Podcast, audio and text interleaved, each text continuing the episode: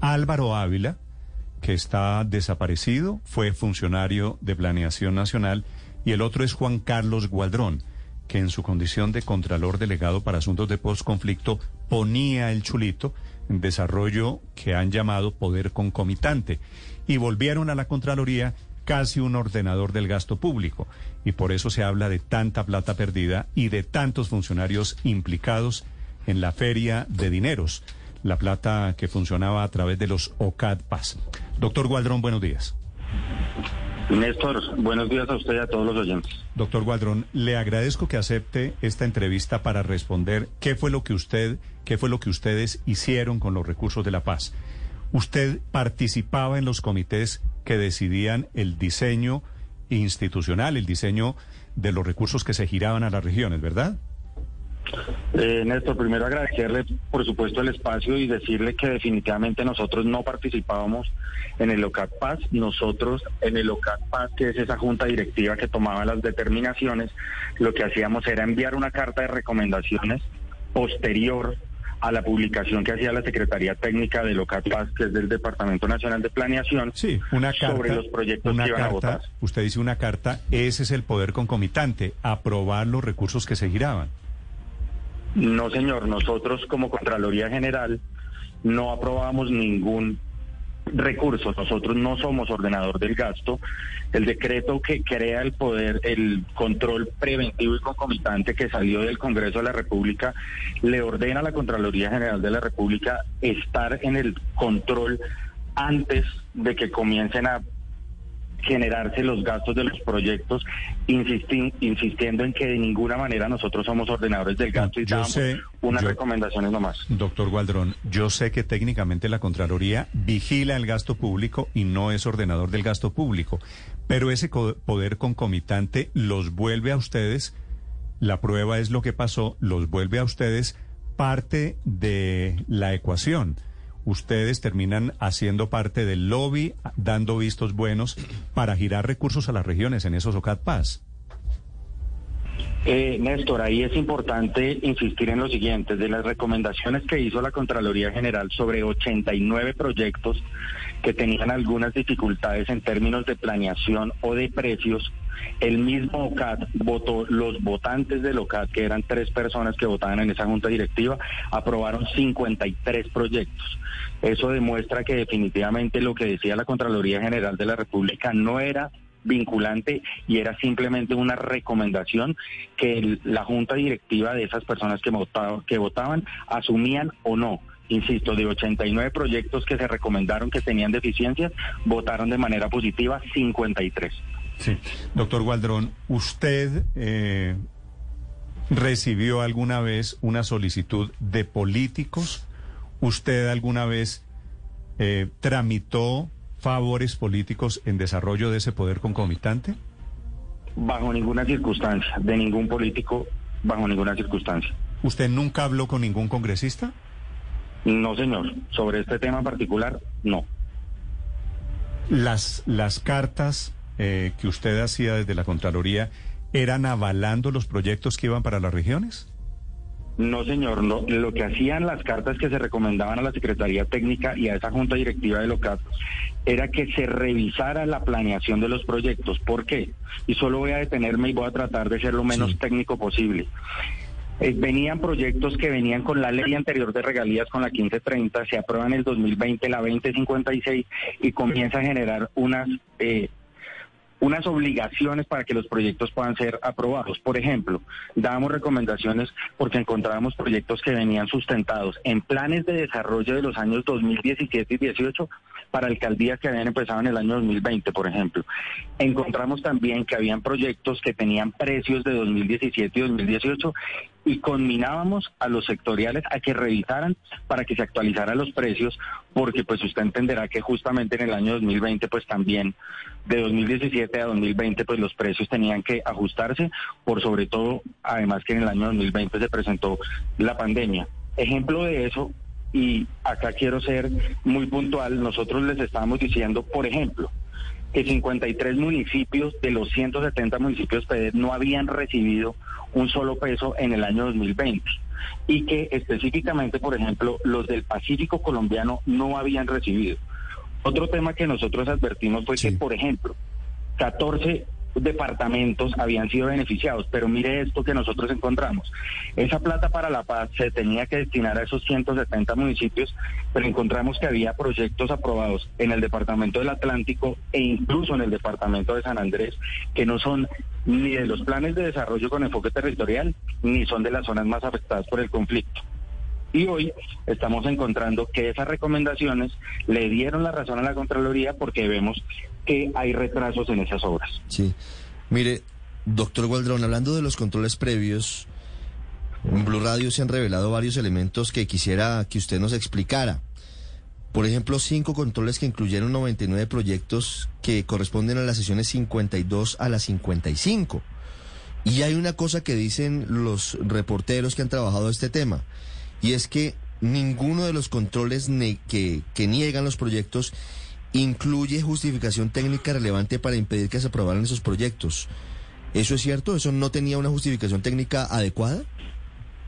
A ver, lo primero que hay que decir es que la Contraloría nunca se pronunció sobre 99 proyectos, se pronunció específicamente sobre 89 proyectos, de los que, le repito e insisto, aprobaron 53 dentro del local.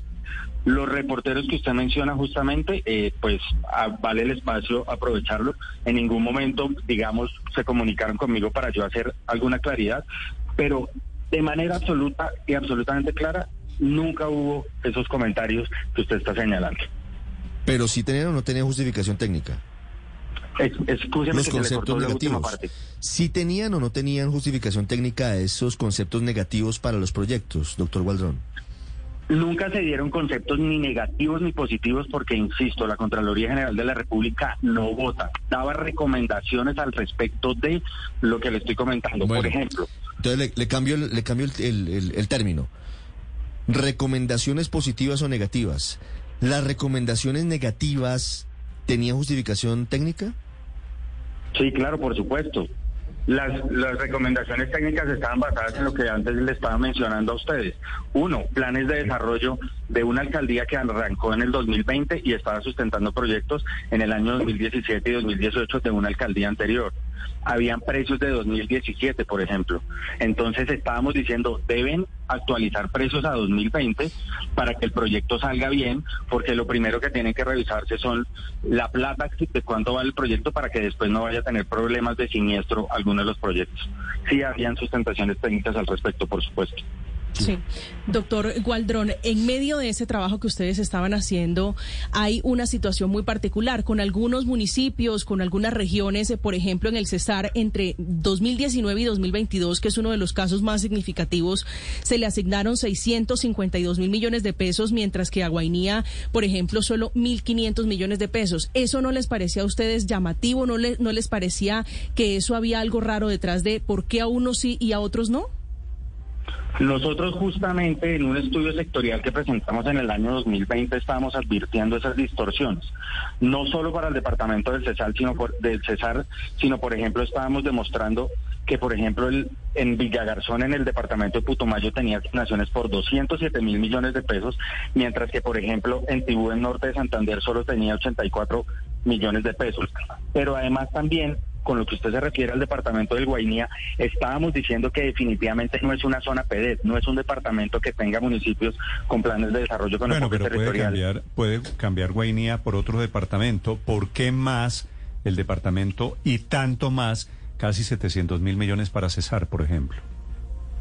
El tema del departamento del Cesar son los proyectos que cada uno de los departamentos presentaban a la bolsa concursable que había del, del, del Paz y cada uno, insisto, había recomendaciones muy, muy llamativas y muy precisas que hace la Contraloría General sobre proyectos incluso del mismo departamento del Cesar y del mismo departamento de La Guajira. Le puedo dar, por ejemplo, un ejemplo acá muy puntual. Pavimentación del tramo La Y Mayusa, Duda Alta en la zona rural del municipio de Agustín Codazzi en el Cesar por 23 mil millones de pesos. Y aquí, por ejemplo, en la, en la sesión número 52, la Contraloría observa que hay algunos comentarios técnicos. Sin embargo, en la sesión 56, con el voto positivo del, del consejero, vota positivo a ese proyecto, pero por el otro lado los representantes de alcaldes y gobernadores votan que no. Eso quiere decir que era autónomo, con esto quiero significar y ejemplificar que era autónoma la decisión de los representantes en el local de cuáles proyectos sí aprobar y cuáles no. Sí. Doctor Gualdrón, usted con la información que tiene hoy, ¿usted cree que hubo corrupción en el manejo de estos recursos, de esta regalía de los OCAD Paz? Nosotros desde la Contraloría y particularmente nosotros lo que hemos hecho es copiar, por supuesto, a la Fiscalía General de la Nación, a la Procuraduría, para que haga lo propio. Ustedes también han conocido de denuncias y de por medios de comunicación que también ha hecho la Contraloría General de la República con respecto a temas, por ejemplo, de 67 mil millones de pesos que se han encontrado con proyectos relacionados de esta plata de la paz en paneles solares por cerca de 67 mil millones de pesos en los departamentos de Cesar y Guajira. Eso quiere decir que se está haciendo la tarea y que será por los entes de control respectivos los que determinen eso que usted está justamente significando. Pero, pero, doctor Gualdrón, no me contestó. ¿Usted cree que hubo corrupción en el manejo, en la forma en que se diligenciaban recursos, no en el de los paneles solares, que es un pedacito muy chiquito, en general en el procedimiento, como asignaban recursos de los OCAD? Nosotros advertimos, por ejemplo, cómo se, cómo se asignaban, y solo deme dos, dos minutos, insisto, para tratar de ser lo menos técnico posible y hablar lo más coloquial. Hablaban de una bolsa concursable y en algún momento nosotros nos pronunciamos y fuimos muy claros con respecto y se le dijo tanto al DNP como a la alta consejería, mire, no pueden seguir determinando que se vayan a aprobar los proyectos en orden de llegada. ¿Por qué? Y esto que es fundamental. ¿Por qué? Porque en la misma ley 2056, en su parágrafo, creo que 3 y 4, dice que tiene que aprobarse por pilar del acuerdo y que además tienen que tienen que alinearse con la superación de la pobreza. Nosotros desde la Contraloría justamente también dijimos que los métodos de aprobación debían ser revisados y aún así, aún así, los miembros de OCAD votaron positivo a los proyectos que ellos mismos aprobaron. Sí. Doctor Guadrón, sigue le pido que me conteste la pregunta. ¿Usted cree que hubo corrupción en el manejo de los OCAD? Creo que hubo un manejo inadecuado en algunos proyectos que hoy la misma Contraloría está determinando que están retrasados. No, pero el problema no es en los que la Contraloría está determinando, es en las que la Contraloría participó con su visto bueno. No, yo con los que usted me está diciendo, Néstor, que yo di visto bueno, primero aclarar de nuevo que la Contraloría y yo no daba vistos buenos. Claro que daban vistos buenos, doctor. Pues daba recomendación pues, positiva, pues le, cambio, le cambio el, el término usted cuando tenía objeciones decía, quiero que, quiere que le lea una carta donde usted dice que no. Esta Contraloría encuentra que los proyectos dados, citados a continuación, requieren una revisión. O al contrario, esta Contraloría encuentra que los proyectos son convenientes. Eso es un visto bueno. Néstor, pero en todo caso, insisto, usted puede ver que de 89 que conceptuamos, insisto, el mismo órgano colegiado, la Junta Directiva, votó positivo 52. Eso quiere decir que no por los conceptos que da la Contraloría General de la República se daban la aprobación expedita de los proyectos. Eso no tiene, una cosa no tiene nada que ver con la otra. En los primeros 56 proyectos, incluyéndolo a usted, doctor Gualdrón, votaban por unanimidad. Perdóneme, se cortó al final, no le escuché. Sí, le estoy diciendo que en las primeras 56 sesiones votaron por unanimidad. Todos aprobaron todo. Justamente ahí es importante decir una cosa. Del OCAT 50 hacia atrás, es decir, del 1 al 50, hubo aprobaciones por cerca de 3.5 billones de pesos, en donde la Contraloría General no tenía absolutamente nada que ver por dos razones fundamentales. Uno, la ley 2056 no había sido expedida, es la nueva ley de regalías, sino hasta el año 2020. Y segundo, el Congreso de la República no había aprobado el cambio al control fiscal, que es con el control preventivo y concomitante, que ustedes me han mencionado, que lo aprobó en el año 2020. Sí. Doctor Waldrón, ¿qué consecuencias se han presentado en materia fiscal hasta este momento frente a los proyectos con la plata aprobados en el LOCAT Paz que no tenían ese, esa recomendación positiva de la Contraloría. Es decir, si usted decía, ojo porque a eso le falta y a pesar de esa advertencia suya, luego terminaban aprobándolo, de esos proyectos, ¿cuáles tienen investigación disciplinaria? O mejor, para no meterlo en líos, ¿cuántos tienen investigación disciplinaria? Miren, primero lo voy a dar para, para comentarle un ejemplo.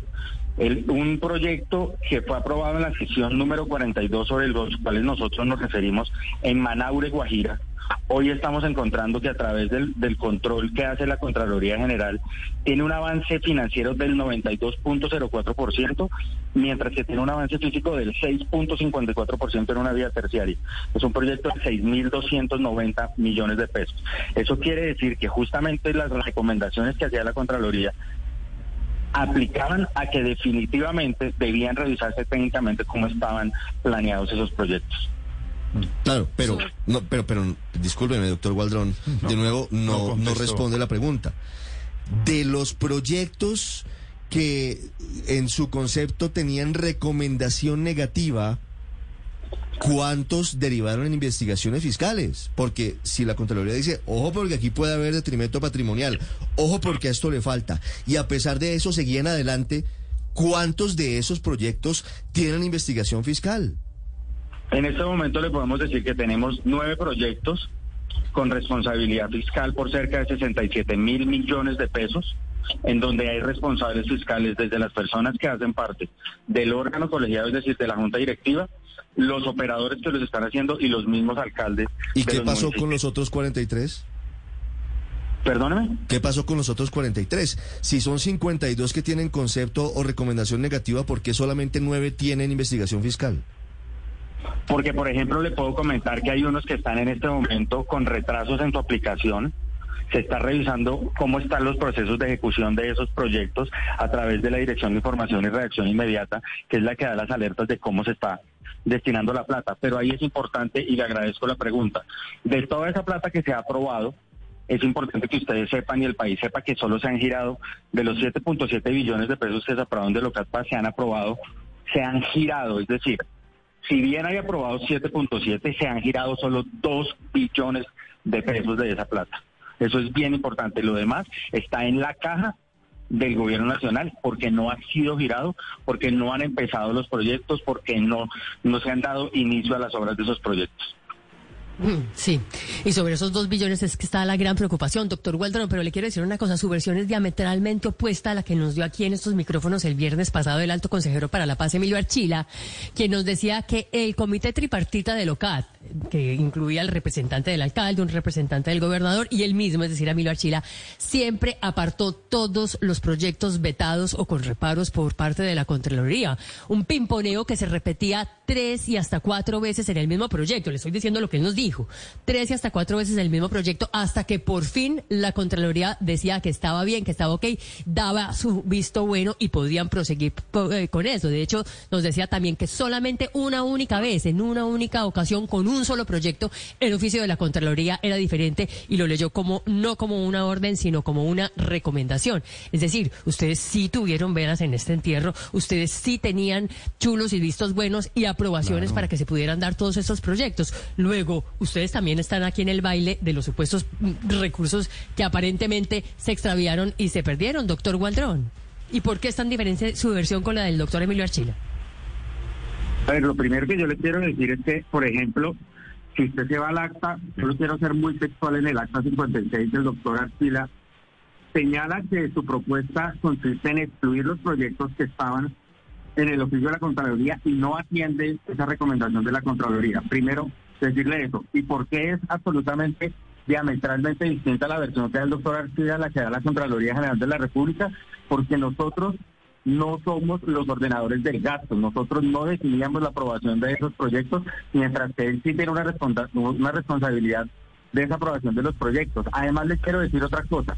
Los otros proyectos que ustedes bien mencionan, de los que les estaba diciendo, hubo un momento en donde el Congreso de la República aprobó que se revisaran absolutamente todos los proyectos por, por la ley de garantías y le dio un control automático a la Contraloría General de la República. Entonces todos los proyectos efectivamente se están revisando. Sí, doctor Gualdrón, eh, yo, yo no soy juez, yo me imagino que habrá decisiones judiciales sobre esto, pero a usted no le parece nefasto, un contrasentido, que estemos hablando con un contralor, la Contraloría que debería ser el templo, la vigilancia de los recursos públicos, y un contralor, usted, doctor Gualdrón, resulta implicado en el manejo de recursos públicos. Esto no tiene ningún sentido, ¿no le parece? Absolutamente no tiene ningún sentido porque mi, mi, mi, trabajo fue absolutamente ligado a la ley, a lo que me permitía la ley y la constitución. Eso es lo que no tiene ningún sentido. Solo que le falta decir que la reforma legal que le dio a usted el poder concomitante fue presentada por el Contralor Córdoba para participar, eh, para participar en el diseño de la fiesta. Y entonces la Contraloría, por eso le digo, ese poder concomitante, las carticas que yo he llamado el chulito, el visto bueno, lo que hacían ahora era volverlos a ustedes parte de los ordenadores del gasto público, ni más ni menos. Nelson, en definitiva, yo creo que eso fue una decisión que tomó el Congreso de la República y ahí está la ley. Nosotros nos acogimos a lo que la ley ¿Quién nos presentó, ¿Quién presentó el proyecto ante el Congreso de la República? Efectivamente, se aprueba en el 2019 y sale el decreto 403 en el 2020, que es el que lo reglamenta. Sí. Doctor Gualdrón, una pregunta final.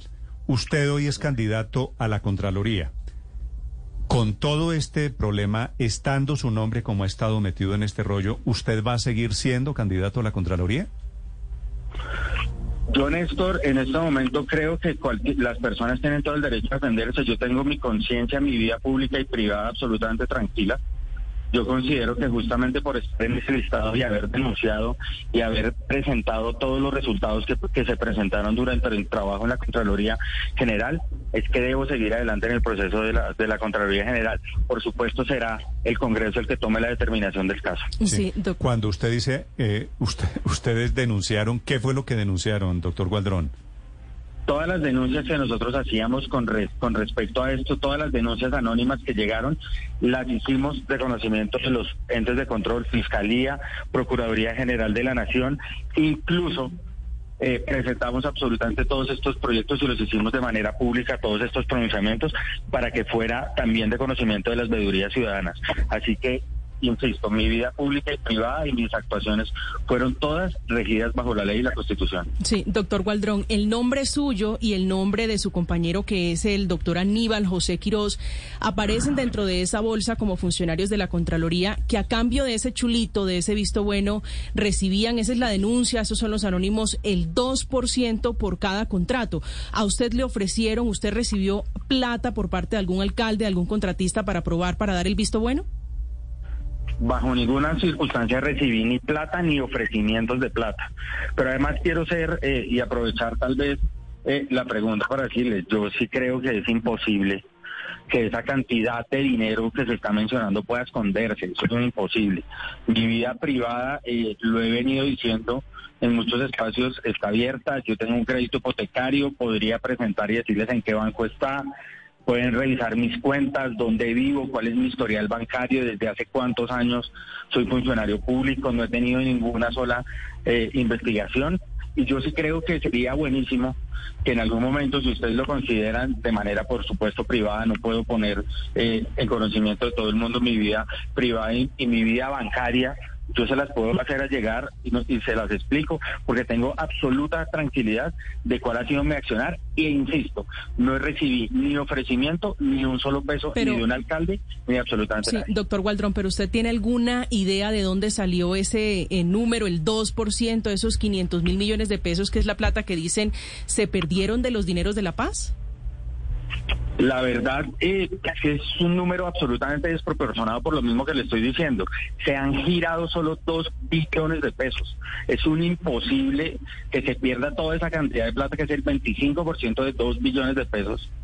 Eh, la verdad yo no, no concibo de dónde puede haber salido esa cifra porque bajo ninguna circunstancia eh, tiene asidero sobre la realidad. Doctor Gualdrón, gracias por aceptar esta entrevista, gracias por su respuesta. Gracias a ustedes. Bueno, señor, gracias. Juan Carlos Gualdrón es el Contralor Delegado para el Posconflicto, metido en la condición en que está legalmente, metieron a la Contraloría Ricardo a ese baile, a dar cartas de aprobación Y eso es lo que pasa cuando usted veje, mete al guardián del edificio a administrar el edificio. Sí, es, cierto, ter- pero... ter- termina la Contraloría Digamos, salpicada con un pedacito.